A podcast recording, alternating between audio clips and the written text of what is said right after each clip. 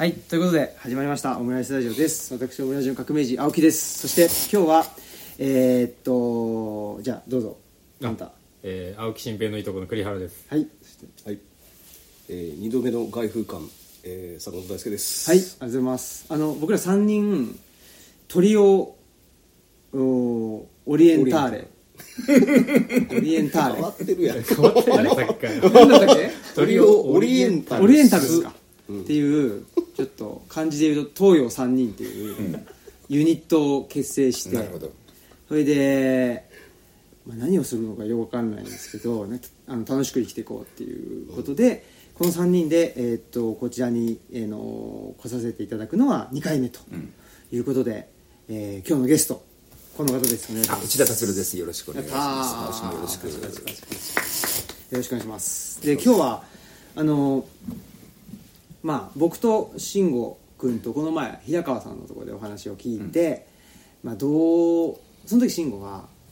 上場をうん。昨年一昨年上、あのやってる会社が上場してだけど株主の言い言いなりにはなりたくないんだっていう。それはどうしたらいいんだっていうね ことを平川さんに相談してほんで「いやそれは厳しいね」みたいな。わけわかんない問いですよね。それは厳しい。だったら上場しなきゃいいじゃん。っていうことなんですけど、まあ、ちょっとその辺もねなまあでもどういうことしたいのかっていうのもあのまたねちょっと内田先生に、あのちょうど上場して1年経ったとうん。経ってね、ということなのでこの1年間どうだったかっていうので結構悩みもねいろいろあったりするみたいなので、その辺もぜひあの聞いてほしいなと思うんですけど今回はちょっと町場の米中論を内田先生が、あの昨年末ですねあの出されてでそれ僕もまああの我々も読ませていただいたのでちょっとあの町場の米中論の話からぜひあの伺いたいなと思っていてでまあ本当いろんなテーマがあの詰まってる本だなと思うんですけど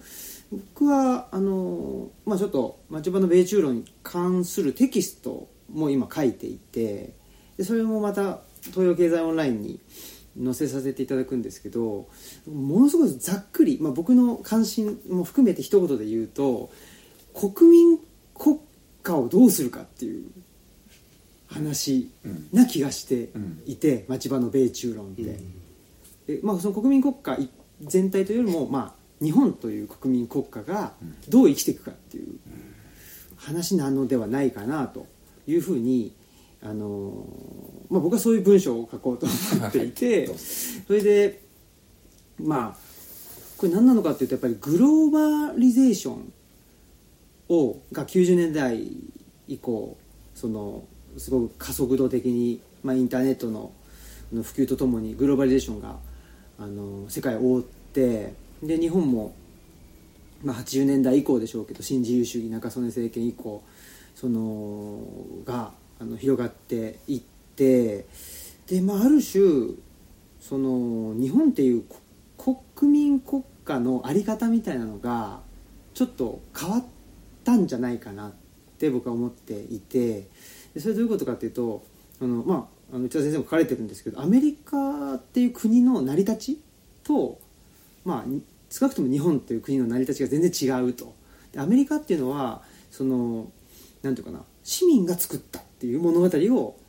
あの共有してできた国であってそのなんか、まあ、王様が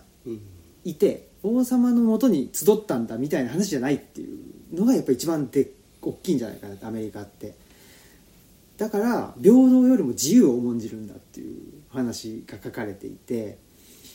でも日本はそうではなくないと思うんですよね。その国の,、まあ、あの国民国家明治の国民国家の成り立ちを見てもやっぱ西洋っていう外圧があってそれに対して、えー対抗しようっていう時にまあトップを決めて天皇ってトップを決めてそこにみんな集ろう集っていこうそれであの一体になって身を守ろうっていう。それがまあ少なくとも明治になって日本という国民国家ができた。っていう部分だと思うのでなんかその国家の在り方が全然違うんだけどでもグローバリゼーションっていうのは、まあ、アメリカ化でもあると思っててアメリカかだからグローバリゼーションで言ったらそのアメリカの国家の在り方を世界中に、まあ、押し付けていくっていう。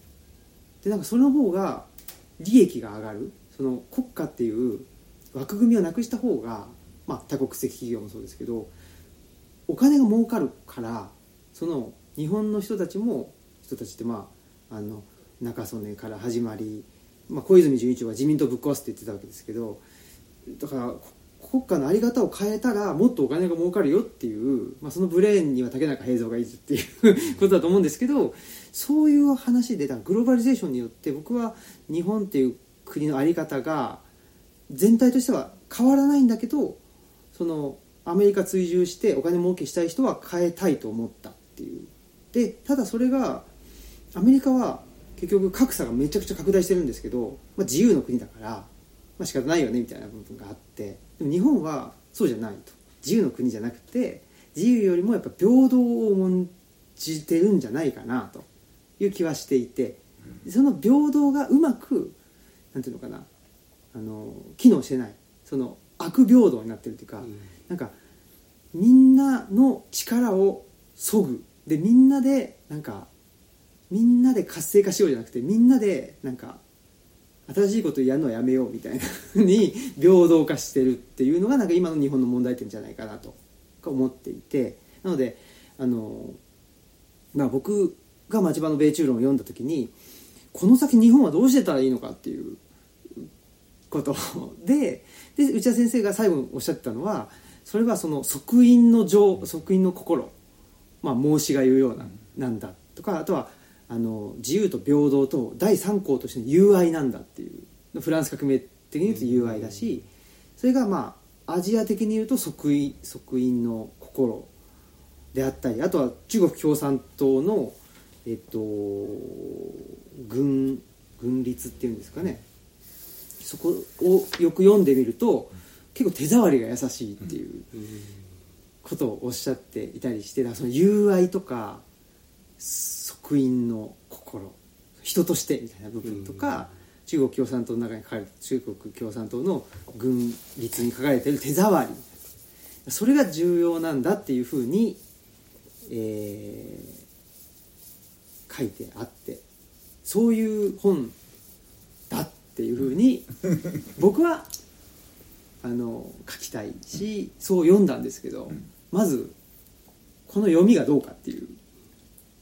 ろなんですけどまあ全体としてどうかなのかちょっと部部分的にここは違うんじゃないかとか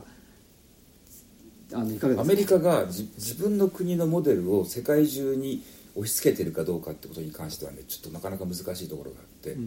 あの押し付けたり押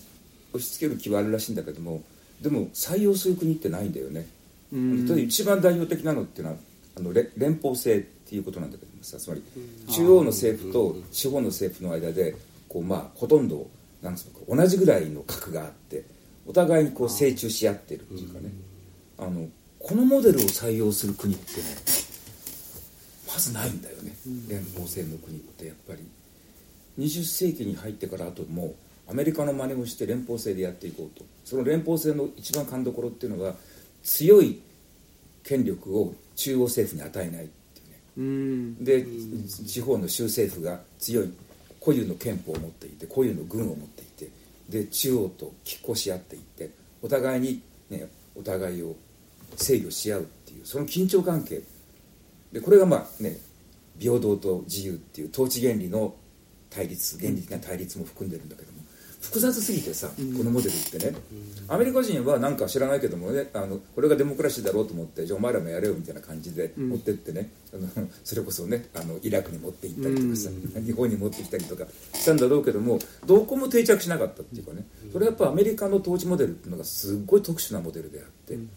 あのさっき君が言ったその、ね、あのグローバリゼーションっていうのはさあの、まあ、冷戦が終わった後にフランシス・コヤマが歴史の終わりってことを言い出してもうこれで歴史は終わったんだとこれからまあねもうとにかくもう国民国家みたいなものは自然に解体していってあともう結局世界の人が共通の価値観を持って共通の言語を持って共通の努力で暮らしていくもう歴史が終わった時代が到来するんだっていうふうに言ったけども全然それは的外れでやって、ね、実際にはだからフランスから考えたアメリカンモデルってことだったんだけども、アメリカンモデルってのは特殊すぎて、ん。実際には普遍性がなかったっていう。ね、アメリカではアメリカンモデルが有効だが、まあ、それもちょっと怪しくなってきたけども、全く普遍性のないモデルだったっていうことが明らかになってきてでまあ、ね、21世紀に入ってからいろんなことが起きてるけども、まあ、大きな流れとしてはアンチグローバリズムねまあ、ローカリズムって言ってもいいし、それから国民国家っていうのが、ね、歴史的な使命を終えてもう消えていくと思いきや非常に頑強な形でよみよみがえってきたと、で一つ一つの国民国家全部成り立ちが違って全部自国についての物語ナラティブが全部違うと、っていうことがまあだんだん今明らかになってきて、まあ、その。自国に固有のナラティブをどうやって政策的に物質化していくのか。それに成功するとその国は国力が向上するし自国のナラティブと全然無関係な政策を展開していくとどんどんどんどん、まあ、国民的な求心力が失われて国力が衰えていく。そういうことがみんな分かってきたので、まあ、いろんな国が今一生懸命考えてうちにとって固有のナラティブって何なんだろう、ナラティブこの場合だからそのねこの土地にこうやって先祖でで伝来を集団を作って暮らしているのは我々には我々以外の誰によっても余人を持っては変え難い世界史的なミッションがあるんだというストーリーなわけだよね、それはまあねいろんなタイプのミッションがあってさそれぞれで違うんだけどもねやっぱし自分たちは余人を持っては変え難いミッションを託されているんだという物語がない限り集団っていうのはこうバインドできないんだよね、だから必ずみんな物語を作るわけで、でまあ、隣の隣国を見てもね中国を見てもやっぱし考えてるし韓国も考えてるし、でで翻って我が国はという時にね日本はナラティブが弱いっていうねその結局日本において大きな政治的な変革っていうのを成功させて、まあ、統治機構を大きく変えてる時にそれでも国がアナーキーにならないでなんとか持っていく方法っていうのはもう歴史的に1個しかなくてそれは天皇制なんだよね。天皇制をレバレッジにしなければ大きな政治的変革が起きないと、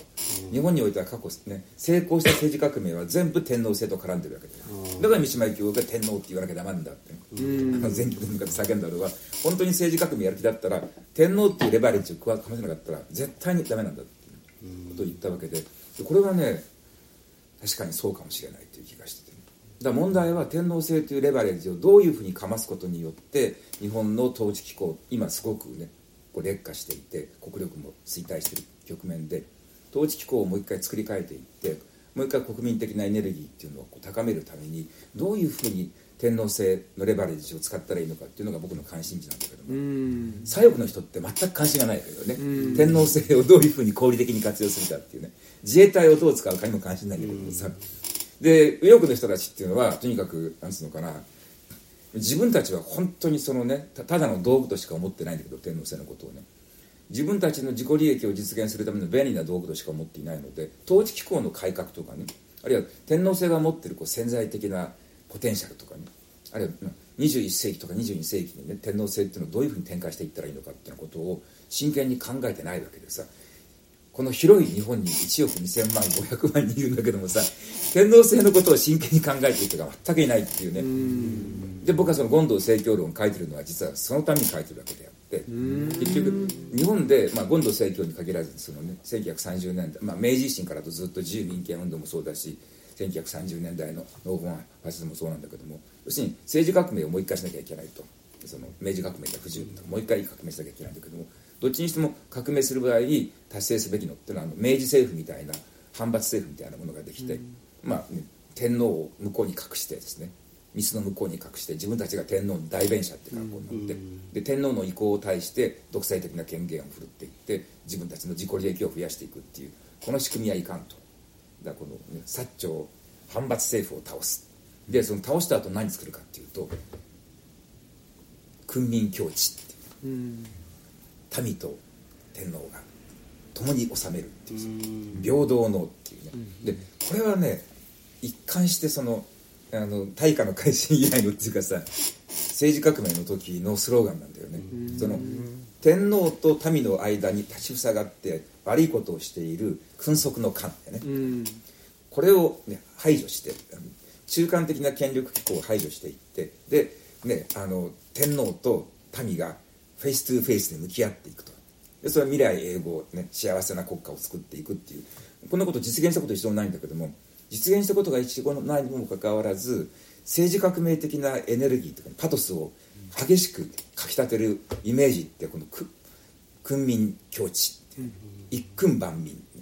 一人の、ね、天皇がいてで万民が平等でそれに向き合っていると。で途中でその、ね、悪いことをする中間的な権力機構がない状態。実際にはもちろんねその中間的な権力機構がない状態なんてあ,、ね、かあってあったことがなくて、まあ、い一時的にあの一回だけ、ね、剣武の申請の時に後醍醐天皇が一瞬それに近いことを実現したけどももう大大パニックになってしまって、超アナーキーな時代になってしまって、これは使えないってことが分かってるんだでも使えないっていう歴史的経験があるにもかかわらずやっぱし君民境地一君万民っていうストーリーに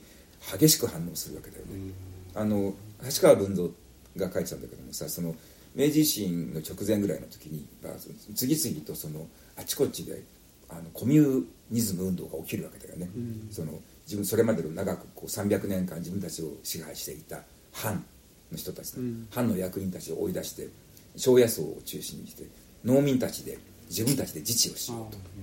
で自治をするとでなんで自治をできるかっていうとその自治を正当化するのがだって天皇神聖になったんでしょ。で藩の役人とか国家役人になっても関係ないじゃないか。前はこの人たちがねお上だったけどももうお上はあそこにいる。だお前らは出てけって言って、あのねえーっと対馬でやったんだけどもさそれはねえっとえー藩の人たちをみんな追い出してでコミューンを作るんだよね。対馬コミューンっていうのを作るんだけども。あ対馬じゃなかった生き生きコミューンああ木の島で、まあ、それを、ねまあ、すごくね感動的な筆致で書いてるんだけどもさ。やっぱりその自由民権運動もしてもそうなんだけど自由民権運動も、ね、君側の藩を払うさ。反発、ね、明治政府のね、この、えーやってる悪いことを全部告発していくんだけどもその場合その都度常に君民境地一君万民っていうストーリーにそのナラティブに必ず持っていくわけだよね。だからこれから先のことを考えてみてもこう日本の国民の中にこう大きな政治的なエネルギーっていうのをこうかかきたてようとしたらどっかでやっぱりねそのこの一君万民的ストーリーっていう君民境地的なストーリーっていうねあの日本の場合って君なしでね万民だけとかねあのね国民がただ1億人いてでそれで境地するっていうことはねできないのよ、それについてのねアイディアって全くないわけ、全員が1億人が平等の国民であって平等の国民の中で、まあね、例えば代表者を汚染していってで選んでいって彼らに一定の権力を付託していって何か問題があったらそれを取り替えればいいみたいなねアメリカみたいなそのそういう仕組みっていうのは日本人って自分たちで考えたこと一回もないん。だよ有史以来。絶対無理なんだよ。日本にデモクラシーはね定着しないのよ。でもだからそのなんていうんですかね誰も上にいなくってフラットにその社会を作るっていうのってアメリカ以外でで、まあ、やろうとしたっていうのは逆に言うとあるんですかね？ソ連とかですか？ソ連それはその前のロマノフ王朝のとにかく帝政をほとんど横移動して、うん。皇帝の代わりにあのソ連共産党書記長が 横移動しただけだから、うん。基本は変わらないよね。ですよね、だからまあ最初に先生がおっしゃったようにそのアメリカ的なその制度とか社会が独特すぎるっていうね。グローバリズムって言われてるからなんかアメリカ的価値観が常識なような気がしちゃってるけどアメリカのだから統治機構ってものすごいデリケートな仕組みなわけだよね、非常によくできてるんだよ、だから簡単にじゃあうちで真似しましょうっていうようなもんじゃなくてスタート時点からだって国民国家の基盤がないところにさそれまで住民がいてその人たちが集まってなんとなくじゃあこういうような統治機構しようじゃなくて、初めからとにかくドンと持ってきてよし憲法を作ろうっていうね、ところから始まったわけだから。こんな国ないからね。だからその、アメリカってこんな国他になくてでも大成功しちゃったわけです。そうですね。あれ大成功してなくてね二流国家だったらさ誰もアメリカ向となんて言わなかったところが成功しちゃったから世界の超覇権国家になったので、アメリカの仕組みがいいに違いないと思ったんだけどもどこがいいんだろうってみんなは分かんなくって、で結局なんかねあの経済活動が、ね、抑制なく自由にできるとかねなんか人権を大事にするとかなんか断片的なところだけ持ってきて、ねこれがアメリカンスタイルだって言うんだけどもアメリカンスタイルの本質は本に書いた通り実は緊張感なんだよね。あの分裂した統治原理の中で国民的な分断がずっと続いていると、その国民的な分断をなんとか制御しようとしている努力によって市民的な成熟を果たすっていうね。非常にこうダイナミックなプロセスで成功している国なんだよね。でもそれはね特殊すぎて確か真似できないんだよ。だから確かにそのねあのリンカーンがゲイティスバーグで演説した時に人民の自民による人民のための政治っていうのはあれは南北に分かれた分断をなんとか統合しようっていうことで出されたことだからやっぱりそこの緊張感っていうのがあるんですよね多分。南北とかまあ白人黒人なんかがあるのか分からない。常にそれが。常に。うん。それをどうどうバインドしていくかっていう発想なんですね。基本的にアメリカは国民が分断されてる国なんだ。よあだからその分断された国民をどうやってとにかくそれなりに統合していくのかっていうこと。だうまうまくいってきたのはその州政府っていうのがあって州政府が独立性があるので分断してるんだけども分断された人たちっていうのはそれぞれの好きな州政府のところにおいてはまあそこのマジョリティでいられるわけだよね。別にさあの迫害されてるか差別されてるとかってねその普通分断だったらさわずかでも、ね、マジョリティ取った方が後のマイノリティを迫害するじゃない、マイノリティって州政府っていう政治単位がきちんとあるんで政治単位ここを抑えちゃえばあの、ね、分断していてもここに、ね、このステートの中においては自分が主人公であって特に被差別感覚とかねそういうことを受けずに済むっていうさよくできてるのよ二重三重に。いやそれを真似しようとすると失敗するぞっていう。まあ失敗してきたこのあれだって無理だもん30年なんでしょうね。ん。だってアメリカの場合はまずステートがあったわけだから。でその後に United States ができるわけだからね初めに国があるところで今からこの国をいくつかのステートに分けていきましょうって言ってもさそれはもうそれはねあの国家が先導して作ってるモデルだから結局ずっと国家が、ね、全部抑えちゃうに決まってるわけであってステートが集まって、ね、話し合って一応じゃあまあわしらでね一つの国を作ろうかという話にしたわけでさこんな成り立ちの国ってないからね。まあ、そう考えると、まあ、日本であったり、まあ、さっきのロシアであったり、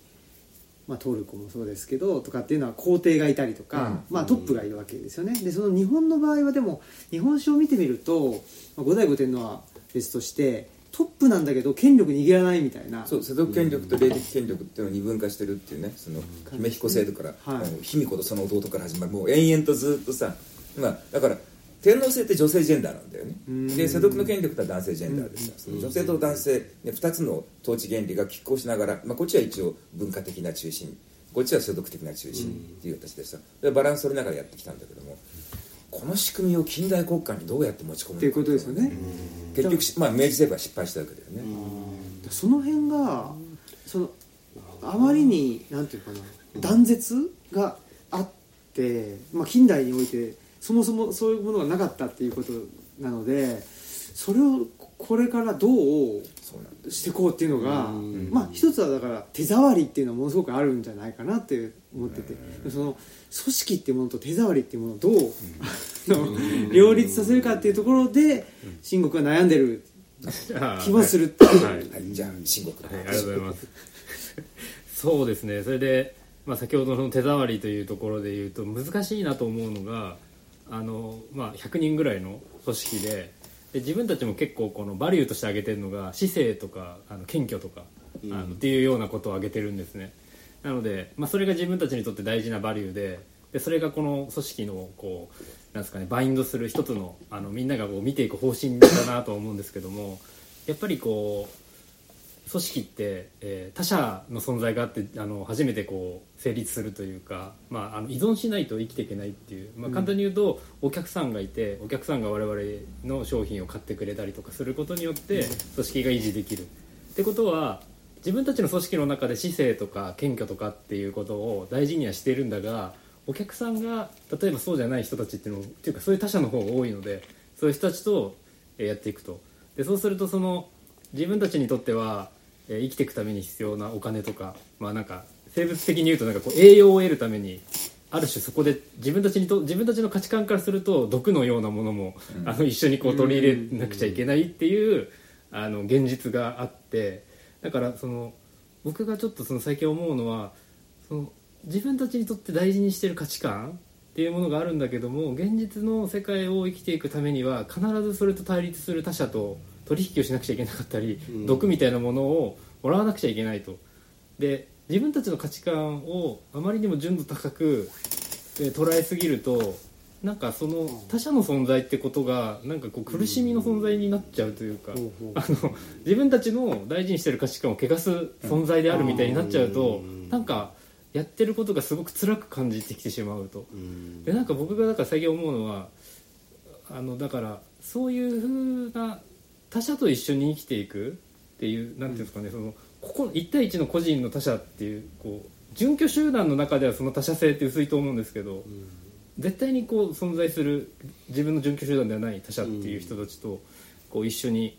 生きていかなくちゃいけなくてでそれはなんかしかも自分じゃないお客さんのフロントに立ってる人間が実は苦しんでたりとかするんだけども、それをどういうどういうふうに自分は考えればいいのかとかっていうことはちょっと悩みというか、うん、だどなんていうんですかね。自分がそれで最近ちょっと思ったのは苦しみとともに生きていくってことが生きていくことなんだというようななんていうんですかね。そそそういうふうななんかこう考え方それを当たり前のものとして、そもそもね、うん、考えるという、あのスタンスっていう苦しんでるこまあとがおかしいっていうんじゃなくてそう。苦しむことこそ生きることなんだという ふういやなんかになんていうんですかね。そう。でそれが当たり前だからそれをそもそも苦しみって捉えないというか、ああるいは自分たちの価値観が徐々に徐々にずれていくというか変わっていくってことをは当たり前なんだよっていう,、いうことをですね、あうん。あの 思ってだからここ読んでて僕が思ったのは例えばあの、まあ、共産党とかが毛沢東がそのまさにそういう手触りのあることがあったりとか今習近平がその塾を潰して共産主義っぽくなろうとしてるけども 多分中国からするとアメリカっていう他者ともう実際にこのやり取りが発生してるからその中でどうしてもん。共産主義的にしたいけども一緒その他者とはやっていくわけだ。彼らからすればその価値観排除したいと思うけどでもそうはできないみたいなこう現実の中でどういうふうにやっていくのかっていうのがあって。で内田先生のこの本読んでてそのかアメリカはその葛藤をなんていうかこう受け入れてるというかその他者っていうのがもうそもそも内部にいてでその引き裂かれることをある種こう、受け入れていってるっていうようなところがあの成長のポイントみたいないうふうにちょっと書いてあるかなと思ったので、なんかそういうのもあって自分はその組織運営していく上で、この引き裂かれるっていうことを、なんか前向きに捉えていくというか、いうのも思ったってういう。ん。だってもう一個も話したかったのがこれを読んで知ったんですけどその黒人チャートと白人チャートみたいな、ん。あれって日本の音楽チャートとちょっとあんまし考えにくいなっていうなんていうんですかねそのあ音楽のね。音楽が民族ごとにん。チャートが違っているみたいなのあったじゃないですか。あー R&B チャートとなんとかチャートカントリーチャート。カントリーチャートとか。でそれを最初に統合したのがエルビスだっていう話があったと思うんですけどなんかその日本だとここのそもそもそんなことありえないそそこの領域とはもう全然違うものだからそれを乗り越えるための1位になろうとかっていうのがないから、ん。音楽的な力強さとかももしかしたらそのある種その葛藤を超えてやっていくってエネルギーがあるからもしそこで1位とか取るとそれを統合する相手が出てくるとすごい力強いものにもなっていくんじゃないかなっていう。うん。どうすればいいですか？いやあのだからそのなんつうのかな前もこの話したと思うんだけども、あの道場を作る時に多田先生にあの道場を今度開くんですけども何か道場を開くについて心がけるべきことは何かありますかって教えて先生が「いや」っと笑って「うん変なやつが来る」って言ったんだけどさ。ずーっとそれからね十何年間さ先生の言葉を考えてるんだけどもさその変なやつが来るっていうのはねその内田君が考えてる道場を書くあるべきっていうことと必ずこうね違う人が必ずやってくるよでそれをそれを排除しちゃいけない、ん。そういう人が来るのがそれがデフォルトっていう、うんうん。僕と同じ考えの人なんか誰も一人もいないわけであって、多少似た人はいるかもしれないけども基本的にはだいぶ違うなっていう人がやってきてね、その入門の動機も違うし求めてるものも違うし、やり方も違うんだけども。でもそういう人たちを受け入れていって、でそれを包み込むようなもっともっと大きなストーリー。とかもっともっと汎用性の高いメソッドを考えていくっていうのが道場を開くってことなんだから。で先生あの、ね、ろあのイタリアで60年間道場を開いてまあ、イタリア人をとにかくね日本の武道を教えるっていうことでもう確か本当に多分ね本当に変なやつが来るなとねしみじみそれは先生のね実感だったと思うんだよね。言葉も違うし宗教も違うし生活文化も違うし価値観も全然違う、ね、合気道求めてるものが全然違って。まあ、本当になんか強くなりたいっていう人も来るし、なんかうんなんかあの東洋に対するなんか完全ななんか、ね、イリュージョンを持ってきちゃってさ合気道やって悟りたいんですけど 人も来るし違うんだやつが来るわ次々とでもその全部まあそれを、ね、誰一人断らずに全部受け入れていってその一人一人について、まあ、なんとなくね求めてるもの幾分でもね満たしてあげるような、まあ、修正しながらね、まあ、なんとなくこうだましだましあの本来の道へ導くためにはやっぱりね忍耐強いこう受け入れまあ、包容力っていうのと忍耐力っていうのがいるわけで、ただ先生がね変なやつが来るぞって言って笑ったのは、そういうことだと思うんだよ、だから会社だって同じで会社やって、ね最初はこういうようなねその方針でやっていきますって言って、まあ、多くの人がそれに共感するっていうすごく純度の高い集団があったりしても、どっちにしても、ね、大きくなっていったりとかねそのクライアントが増えてきたりとかサプレイチェーンが高まってきたりとかいろんなことが起きるとどんどんどんどんその純度って下がっていくわけで、はいはい。そ純度が下がったっていうのをマイナスに考えないで、うん大きくなっているとかね成熟しているっていう、そういうふうに考えればいいんじゃないのかなそのどんどんどんどんカバリッジが広くなってきてる、うんだからあれですよね平川さんにね相談した時に上場したいけど、ん。株主のいない人にはなりたくないんだってそういうそうそう。言ってたっていうのはちょっとそうあのデフォルメしすぎてるんだけどそうでもあの要はそういうことなんですよね。その株主の言いなりになりたくないというより株主と対峙することで自分たちが守ってきたこの純度の高い価値観がなんか変わるってことに対して自分はなんかちょっと恐怖心みたいなものを、あの感じてはいるんだけど変えられてしまうんじゃないかっていう恐怖心。でもか変わって当然なんじゃないそうそうなんですよね。だからそこの転換があそりゃそうだよなというかそれはそうだと思うよ。ですよね。だって一緒にゲームやってるわけでプレイヤーの数が増えれば増えるほどやっぱりね全体のあり方も変わるし戦術も変わってくるし。そうですよね。でなんかその時に、その合気道を、まあ、僕もやっていてすごく、まあ、自分自身のこととしても感じることだし、内田先生もよくおっしゃることですけど、おじさんは体が硬いっていうことをおっしゃるじゃないですか、でそれはそのなんていうかなそういう組織の中で生きてるから その身体運用も、すごいそのガチガチのその身体運用が、なんか組織イメージが、自分が生きてる組織社会での組織イメージが自分の身体イメージになっていって、それがし身体動作として出てるんだっていうことをおっしゃると思うんですけど、なんかその時にやっぱ変えられたくないっていうのは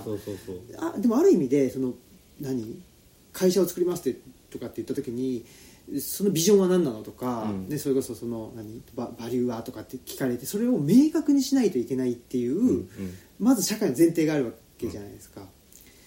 でそれがそれは変えられたくないって思うのは当たり前だよなとも思うんですよね。だからなんかその社会の在り方自体がなんかすすごく硬いそうでもなんか気はするんだけど。今あの先ほどその内田先生がおっしゃってたもうちょっとこうある種抽象度の高いナラティブにしなくちゃいけないっていうところで、なんかそのだから自分がこだわってるレベルっていうのが、ちょっとこうもなんていうんですかね枝葉のところなのかなというか、うん。だからもっともっとあの本当にこの譲っちゃいけないところっていうのは最後はあると思うんだけども、そうじゃないところに自分はなんかこうギュッてなっちゃってるようなそうだあの気はしてるし、こここの前内田先生と多分新年の時にうん。お話しした時に、あの鈴木邦夫さんの話になって、あ鈴木邦夫さんっていう人がね、あはい。すっごいとにかくその、ね、包容力のある人で、何言ってもね「うーんそうだったのか」膝を打って「そうか。分からなかった知らなかった」いいことを勉強していただきましたみたいな感じでさ何を言ってもね全部受け入れちゃうの、であー心の広い人だなと思ったんだけども本当に大事なことに関しては他人の同意を求めないよね、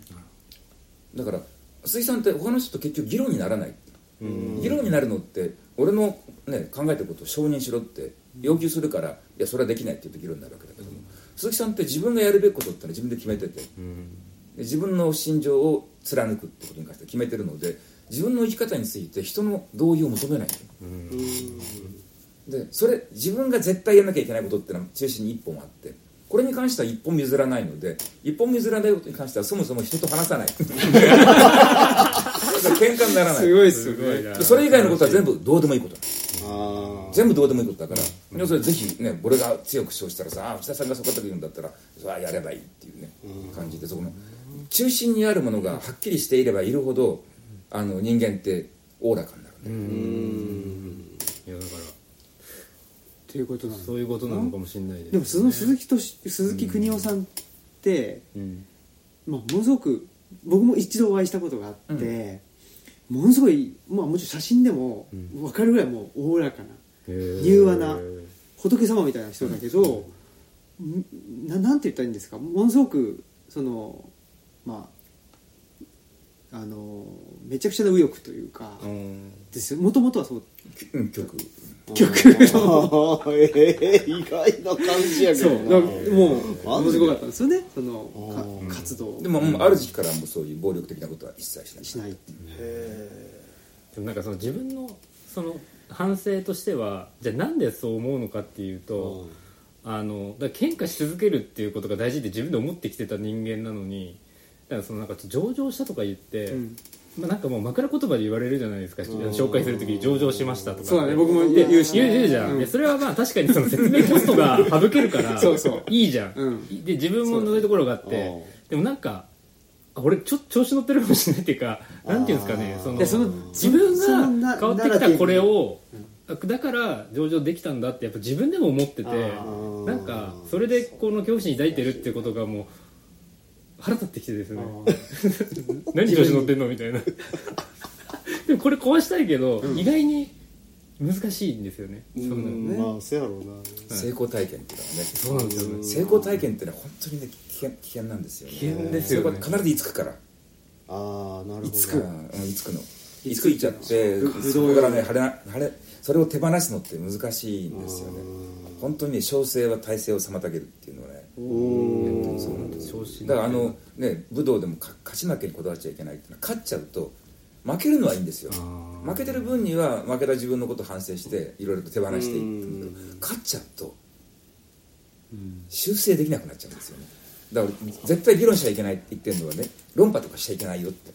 徹底的に相手を論破してねすば理論を構築していって相手にこうね徹底的な屈辱感を与えてででその後しばらくしてあしまった。間違ってたっていう場合があるじゃない、俺が言ってたこれね修正効かないんだよね。あだってもう論破しちゃったわけでさ 今更ごめんねとも言えないわけでさ。だからねそうすると結局ねあの論破王みたいな感じです。まあ他ね誰とは言いませんけど。論破王いやあのいっぱいいるんだけどいっぱいいる。社会学者なんかたくさんいるわけだけどさ。その人たちってやっぱしねあのすごく議論が上手な人たちってねすっごい苦しんでるねその後自分の議論が間違ってた時にそれを修正できないんだよ。なんとかしてそれをごまかしながらねその次のフェーズに行こうとするんだけどもやっぱしこれサパッとね「ああれ間違ってました。すいませんでした」って言えばスッと次に行けるんだけどもこれを何とかしてごまかしながら行こうとするのでものすごくそのから後のこうねフェーズを上げていくのがさすごくねそれ邪魔になるんで成功体験っていうのはほとんどの場合いいことないんだよね。あらどうですか？いやいやいやいや ちょっとなんかすごい伺ってて、まああの慎吾氏とも重なるとこもあって、まあまあ自分もそのデザインの世界でいうとまあ一旦こうなんていうんですかねあの、まあ、グッドデザインって賞があるんですけど、あれの去年一昨年の2020年2年の大賞っていうのをいただいたんですよ、でまあデザインの業界でいうとやっぱり一番の賞なんで、まあ、すごく嬉しかった反面まあそれこその上場枕言葉に言われるように、それを枕言葉に言われるようになってきて、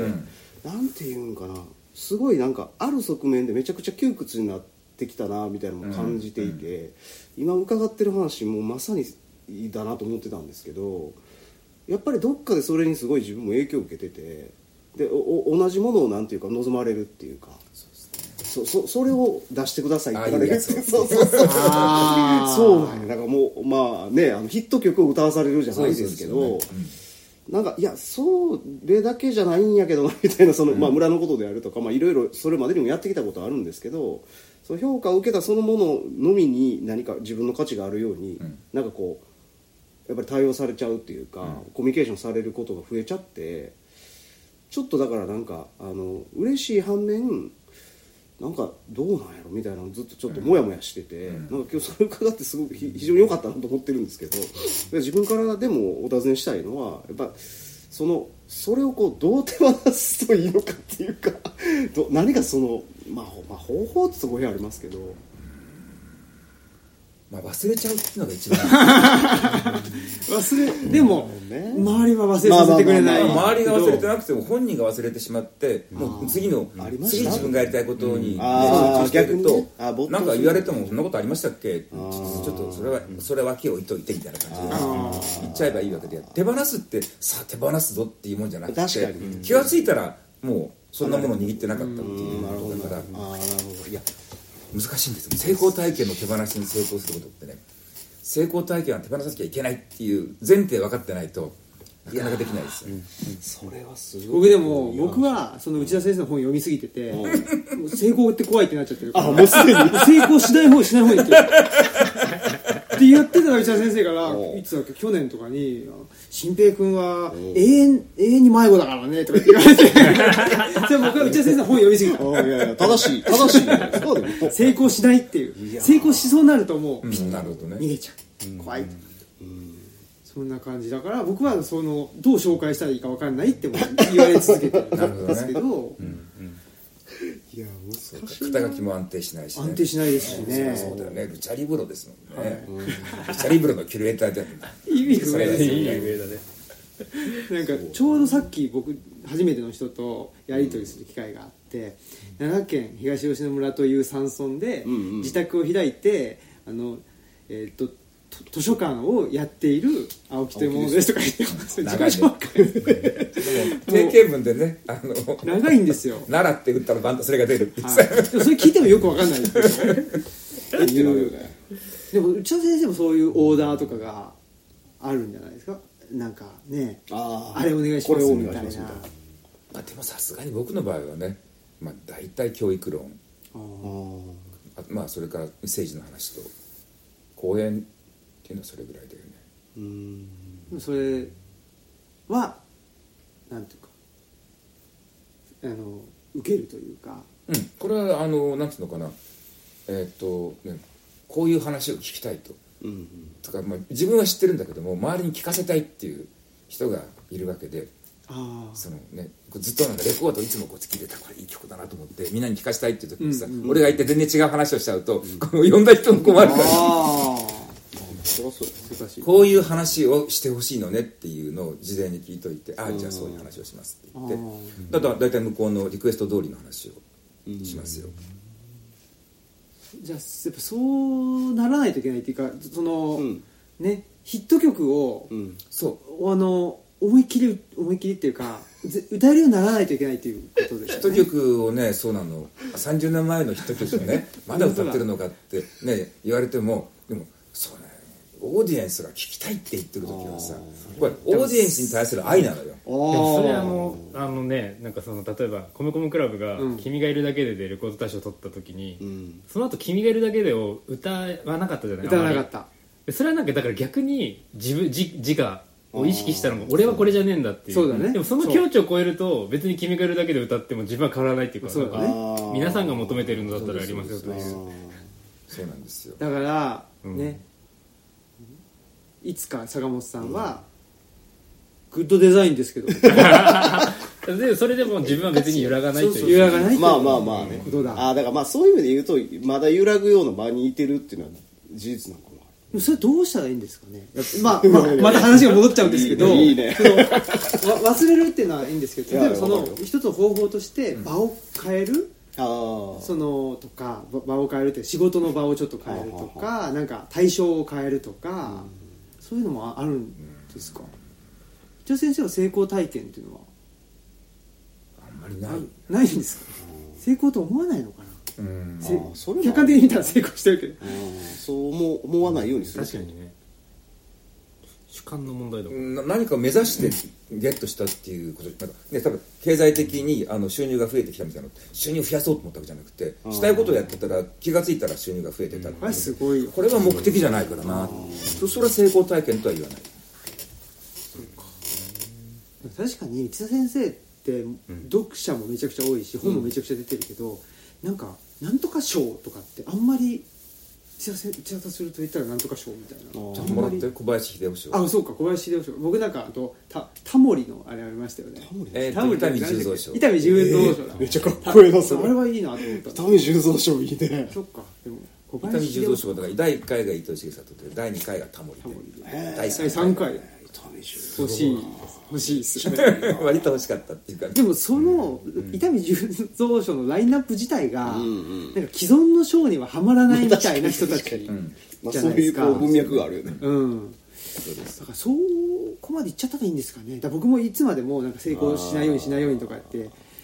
別にしないようにしないようにっていうかさ世俗的な成功を目指してしたくないことするっていうのはすごくあのパフォーマンス下げるからあー。そうですね。自分のパフォーマンスを上げておこうと思ったらあーなるほど。とにかく勝ち負けとかね、ん。にとかそのね優劣とかいうことはできるだけ気にしない、誰かに勝とうと思ってやるとかさね誰かよりもなんかねもっと売れっ子になってやろうとかさ、あいつを論破してやろうとかってさそういう相対的な、ね、優劣にこだわると一気に下がるのでパフォーマンスがね、パフォーマンスを基準にしてそうそうそうそう。生きて自分のパフォーマンスをどうやって最大化するかってことだけを基準にしてやっていくとそうそうすると成功体験っていうのは基本的にマイナスだって分かる。本当そうですよねパフォーマンス避けてるんでそうだからそれも思ったんですよ。そうだから苦しんでるとなんかこの身が入らないってこれパフォーマンス下げてる そう。でそれは自分がそこに執着があるからでしょっていう。だだったらそれなくした方がパフォーマンス。執着がいかんのです。そういうことですね。それはもうね昔から宗教者が言ってる通り画集が一番いかんのです。ああなるほどね。画集を捨てなはれ。でもやっぱそのさ自分の嫌なとこをやっぱ見,、見見るのがまた嫌なんですよね多分ね。見見ちゃえるからそそこに要は自分が固執してるんやっていうことが分かるわけやんか。それでパフォーマンスが落ちてるっていうのを自分なりに分かってるから、それでなんかうつうつしてたんかも分からんな、でまた執着はいかんです。そうですね。だからそれをこう、まあ、同じようなものまたはそれを超えるようなものをこっちも生み出さねばならぬみたいな執着も出てきますし。それもいかんですね。ですよね、だから結局そそこが基準になってしまっててなんかこうもちろんその賞を取ったこと自体は取るためにやったことでも何でもなかったんですけど、一旦それがその社会的に評価されてそれを再度求められるとかこう喜ばれることになってくると、なんか同じようなものをまたはそれ以上のものを生み出さねばならぬみたいな、多分個室があったんやっていうのがちょっと今俺はすげえ分かった。あのねこんだけ本書いてるとね ほとんど同じこと書いてるんだけどいやいやいや。当たり前なんだよ。同じこと書いてなかったらこんな本書けないからさ。でもねほ同じこと書こうと思ってるわけじゃないんだよ自分としてはね今あ考えてる新しいことを一生懸命書いててで書き終わって読んでみたら 前と同じこと書いてるよ。でもそれはいいの。同じことをやろうと思ってたわけじゃなくて結果として同じになっちゃうっていうのはそれは僕の限界なわけだからそれはそれでいいわけ。でも自分としてねその同じものを書こうと思ってそのね自己模倣とかねセルフパロディとかってさそれは本当にやると何ていうのかな酸欠状態になっちゃうからさだ結果として同じものになるのは全然構わない。なるほど、同じようなものにしようと思ってるっていうのがあののそこから出ようとかね。ね自分の前のスタイルこれだったからあれから変えなきゃとかそれがむしろあのそっかそっか。うん触りになるわけだよこだわりになるんですね。そのそうか。居ついてるわけだからさずっと気になってるわけだから。禁止しなきゃいいわけ。そういうことですよね。忘れちゃえばいい。そういうことです大体ねこうなんかあの野球とかでもその調子が悪いからその自分のフォームを変えようみたいなふうにすると大体その後ダメになったりとかね。あなんかで調子のいい時を取り戻そうみたいなそういう。気持っちゃうそうそうそうわけでしょそうそういうなんか。そうだな。でも僕も、ねだからその先生がそうおっしゃるから、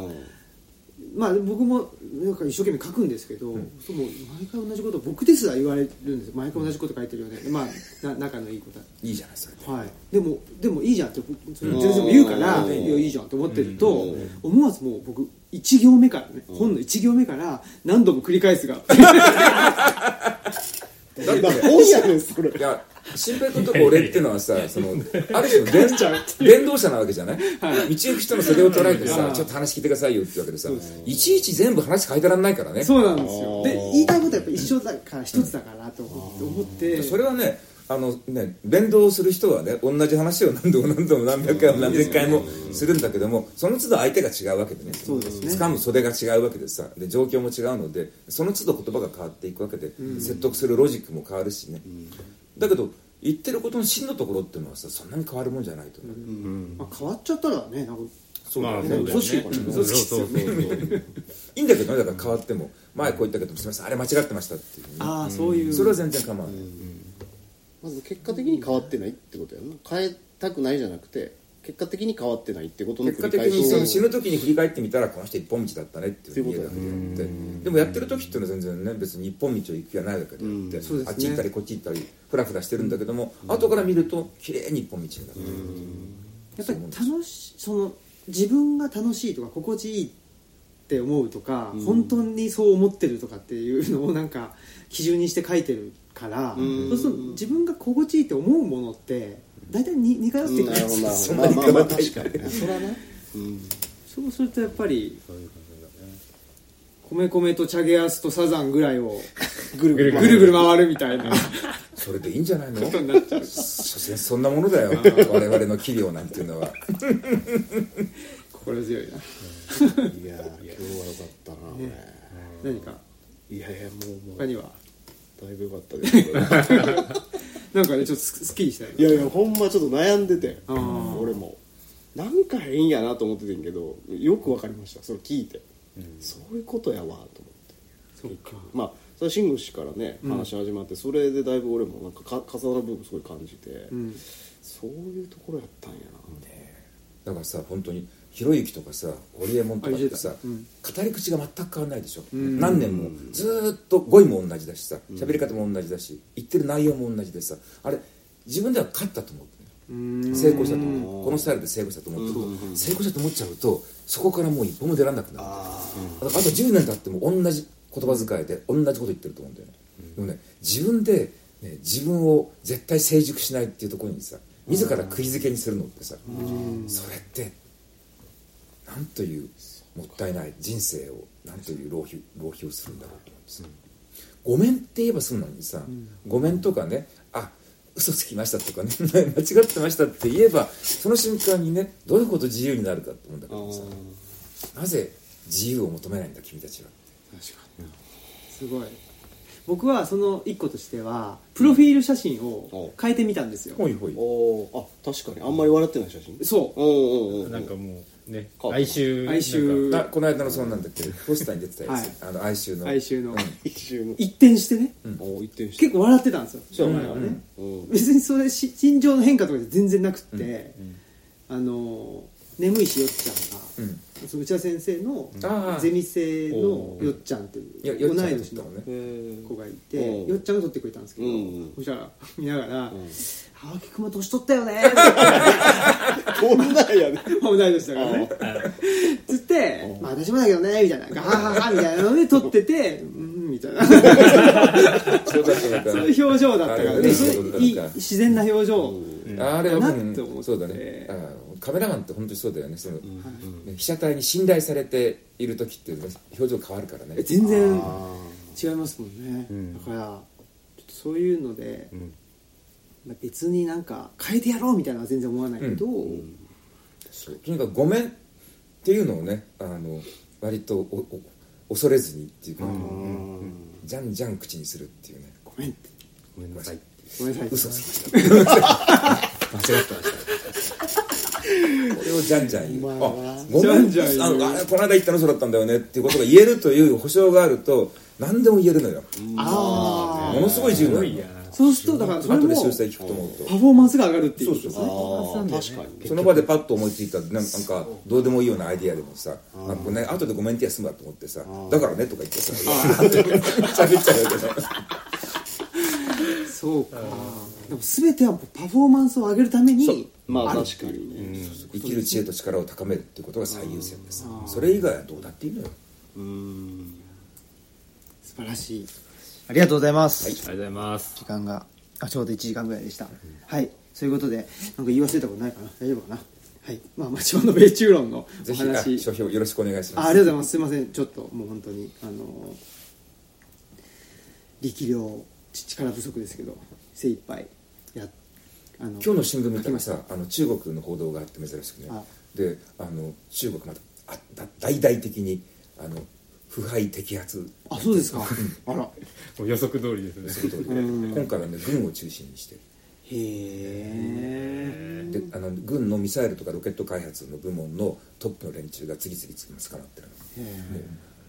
のもものすごいバジェットでしょ。だからそのその中抜きとかいっぱいしたらしいんだよね次々と逮捕されてた多分あの死刑とかされるんじゃないのかな。やっぱとにかくね習近平はかなりこれは本気でやるみたいでね、うん。腐敗撲滅は。怖いな。怖いよ。だってみんな腐敗してるんだもん。そうですよね。自分以外みんな言われてまあいやでもあのうちその中国人のあのうんメンバーがいてであの浙江省のあの、まあ、うちのエンジニアが浙江省でん。の子あの出身の子がいてであのもともと浙江省の知事だったんですよね習近平って。あそうなんだ。中国ので、まあ、その友達はその州に州の一番いい進学校に行ってたから、周りにその共産党で幹部とかで見てるんですよみんな。へでやっぱすすごいいろいろいろやってるらしいっていう、そのか彼自身もね、うん。あそれは悪事をいろいろやってるでしょ。すごいらしいよ。だからそのじ地元の人たちからすると。まあねだから腐敗どうのって言ってるけどいやお前だってみたいな自分だってそうそうそううん。そりゃそうだ。でもまあ言えないもんそんな国家主席に。だから習近平もごめんって言ったらもうちょっとごめん。あ間違えた。みたいな。言ったらそうだったんだよね。嘘。いや自然科学の世界では先にごめんって言った方がいいわけでさその、ね自分の仮説出していって、他の人にそれおかしいって指摘される前に自分で反証事例出してきて「ああーすいません書き換えます」って言ってね人に言われるより先にあ昔うちの兄貴がさあの経営者だったんだけど言ったことがあってとにかく経営者の誇りっていうのは自分の作ったビジネスモデルが破綻した時に誰かに言われるより先に気が付くっていう。すごい。人に言われて人に言われてもなおいやこれで行くんだっていうのが一番ダメな経営者。それは本当その通りだと思います。ごめん。力ごめ ん力ってホーリーミュージックだいう本当だ。米米だなやっぱり。ええもんもらったなね。今日は。ごめんって。いやほんまに。言ってきましょう。はい。言ってきましょうっていうのを。ごめんは本当にねあの心身を解放する本当にマジックワードですよ。まあね。自由にパフォーマンスをそうです。上げる方に上げる方に行くと、うんそうか。でその方が反証あその方が良かったら反証もするっていう、うんまあとこそうだなでその窮屈になっちゃう、ま、間違ったままのモデルを使い続けるとどんどん窮屈になってくるからうん。確かに。これは違うんだっていうのを。だって本人間違ってるって分かった時に成功体験についちゃうとそれを忘れちゃうんだよね。自分で気がついておきながらそうか「えやんなことないこれでいいんだ」っていうふうにさ。見て見ぬふり。そうそうそう自分で我と我が失敗を見て見ぬふり。するっていうのが致命的だからね気がついたのにね。大阪万博とかだってさもう気がついてんだけどもさ。いや本当ですよ。もうあれみんなさこれダメだよどうすんだよこれって言いながらさでも見て見ぬふり。本当に「ごめん」って一言ね。うんここでごめんって言ってるそれでもうねもうみんなこ「いやお前そうだと思ってたよ」って言って 逆になんか「ごめんもうあのこの金しあの震災の方に使うわ」って言ったら、ガラッと変わるのに、思いますね。れまで言ったら維新の人気は V 字回復。ですよね、政権交代も夢ではないとう思うんだけどぐらいの。ね、パフォーマンス上げようと思ったらそうなるはずなんだけども失敗を絶対認めないっていうことが一番パフォーマンス上がるって信じてるからさ。謝ったら死ぬ病っていうさ 逆なんだよ。謝るのが一番生命力高めるのよ。ありがとうございます、ありがとうござはいいます、ということで、えー、ゲストは内田先生でした、はい。ありがとうございました。ありがとうございました。はいどうも。また来てください